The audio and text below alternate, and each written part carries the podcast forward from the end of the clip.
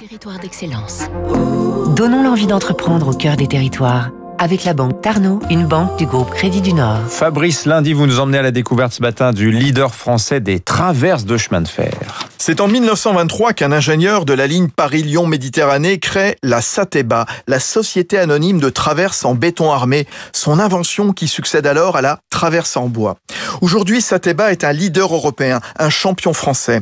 40% du marché national des traverses en béton et support d'aiguillage pour le ferroviaire, les transports urbains, métro, RER, tramway. Et il en faut des traverses. Exemple, 35 000 sur la ligne A entre la Défense et Nation à Paris. 50 000 sur les 30 km d'une ligne comme Cambo-les-Bains, Saint-Jean-Pied-de-Port dans le sud-ouest. Trois usines en France, Charmes dans les Vosges, Tours, Chalon-sur-Saône. Sateba peut en sortir chaque année 1 200 000. Et l'entreprise centenaire se remet en cause à coup d'innovation. Benoît Catin-Martel, son PDG.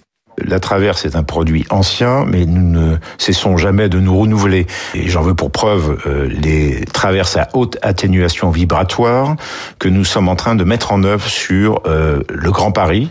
Ces traverses sont très techniques et permettent effectivement d'absorber les vibrations et donc de réduire euh, l'impact sur l'infrastructure et l'environnement de citadins qui entourent ces lignes de métro.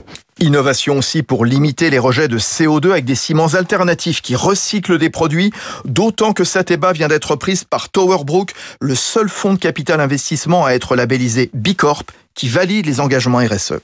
C'était Territoire d'excellence sur Radio